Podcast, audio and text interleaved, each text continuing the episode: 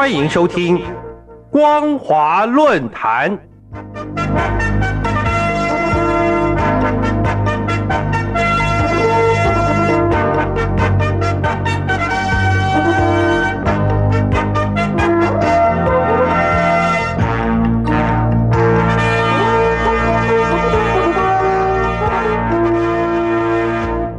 听众朋友您好，欢迎收听光华论坛，我是黄轩。今天的论坛主题是量身打造独裁梦，习近平野心路人皆知。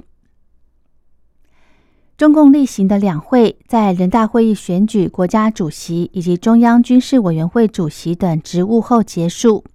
从投票结果我们可以看到，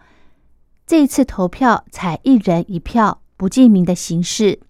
有投票权的选民共两千九百七十七人，二十五人未出席，共计有两千九百五十二张选票。选举结果，中共领导人习近平以两千九百五十二票全票当选为中共国家主席以及中共中央军事委员会主席，是继毛泽东之后唯一一个全票当选的国家主席。意味着习近平的第三任任期，如同毛泽东般的终身制时代正式开启，实现了中共所宣称的党中央集中统一领导的胜利。我们不妨从习近平前两次当选国家主席的票数来看：二零一三年三月十四号，第十二届全国人大一次会议，习近平以两千九百五十二票赞成。一票反对，三票弃权，当选国家主席及中央军委会主席，得票率百分之九十九点八六。二零一八年三月十七号，在第十三届的全国人大会一次会议上，有两千九百七十名人大代表出席，习近平全票当选国家主席以及中央军委会主席。事实证明，习近平已经牢牢地掌握中共党政军大权，傲视九千多万中共党员，凌驾十四亿人的意志，也为习近平终身制奠下坚实的基础。事实上，根据中共宪法的规定，国家主席是依据全国人民代表大会以及常务委员会的决定决议来行使职权。而国家主席的所有职权，例如公布法律、发布熔点命令，全都需要由全国人大及其常委会的赋予才能行使。理论上应该属于虚位元首，但是在现实的政治中，国家主席的地位完全取决于自身是否处于中共的权力核心。一九四九年，中共建政初期。依据中国人民政治协商会议共同纲领选举中央人民政府主席，毛泽东是当然且唯一的候选人。在当时临时凑合组成的政协人士投票后，全票为五百七十六票，毛泽东拿下五百七十五票。当时毛泽东还假清高的说：“不管什么人都有不选毛泽东的权利，要尊重事实。”但会议结束后，毛泽东却勒令严查。经过反复的查证，发现少的一票是燕京大学教授、民主派人士张东荪投下的反对票，令毛泽东引为奇耻大辱。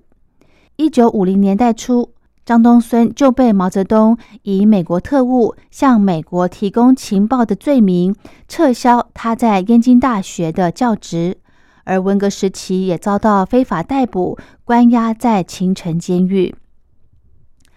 毛泽东虽然在一九四九年未能获得全票当选国家主席，但在一九五四年中共第一次人大会议上，由刘少奇宣布全票当选国家主席时，会场掌声雷动，毛泽东志得意满的镜头刊在《人民日报》的头版。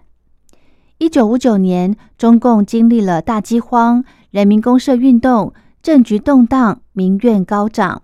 毛泽东被迫退居二线。人大会上，众代表推举刘少奇担任国家主席。当年的人大会上投票人数一千一百五十七人，刘少奇得一千一百五十六票，而这缺少的一票是刘少奇没有投自己一票。却也因为刘少奇未投自己一票的谦虚形象，让毛泽东记恨不已，种下文革时刘少奇被红卫兵群殴，高举中共宪法，要求受到宪法保障生命权而不可得的悲惨下场。文革时暂停两会，文革后历任的国家主席李先念、杨尚昆、江泽民、胡锦涛，虽然都不是全票当选。但得票率却高达百分之九十八以上。二零一八年，习近平第二任期以全票当选之姿出任国家主席。众所皆知，习近平处处以毛泽东的继承人自居，在如此重要的选举，必须以全票当选才能遂其心意。而这也是为什么这次人大会。习近平也像毛泽东一样投给自己一票的原因，票不投毛泽东的下场凄惨，让人难以想象。所产生的杀鸡儆猴作用，让大陆人民至今仍余悸犹存，演化成如今的投票部队、鼓掌部队、橡皮图章。根据中共相关的资料显示，一九四九年。张东荪已经是燕京大学哲学系主任。一九六八年一月被非法逮捕，关入秦城监狱时，已经八十二岁。直到一九七三年，家人被通知张东荪死在秦城监狱中。而这一票不投毛泽东的后果，不仅张东荪惨死在秦城监狱，他的妻子和三个儿子，还有两个孙子的下场。更是凄惨。当张东荪被关押在秦城监狱的同时，他的长子北京大学生物系教授张宗炳也进了秦城监狱。中共总书记、国家主席、中央军委主席是三个不同职务。一旦最高领导人与接班人之间的权力界限不明、权力失衡，或最高领导层的内部权限不明，必然产生矛盾和冲突。以一九八九年六四事件为例，面对学潮，中共国务院宣布在北京部分地区实施戒严。当时不少人期待国家主席杨尚昆和全国人大常委会委员长万里能够依宪法行使人大和国家主席职权，废除戒严令。但最终，杨尚昆选择支持军委主席邓小平的戒严令，导致坦克碾压广场上学生的憾事发生。中共相信“枪杆子出政权”，在中共统治圈里，掌权者为了巩固政权并永久执政，以集权及愚民教育，使百姓无法辨认是非对错。中共各级官员的官位来自上级指派，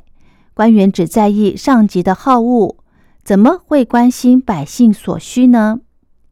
习近平如果真的想在历史留名，这一任做完就宣布绝不再延任，把一人一票的选举权还给人民吧。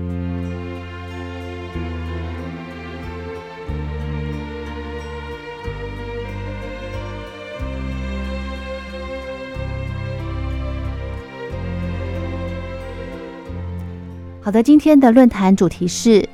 量身打造独裁梦，习近平的野心路人皆知。我是黄轩，感谢您的收听，我们下次再会。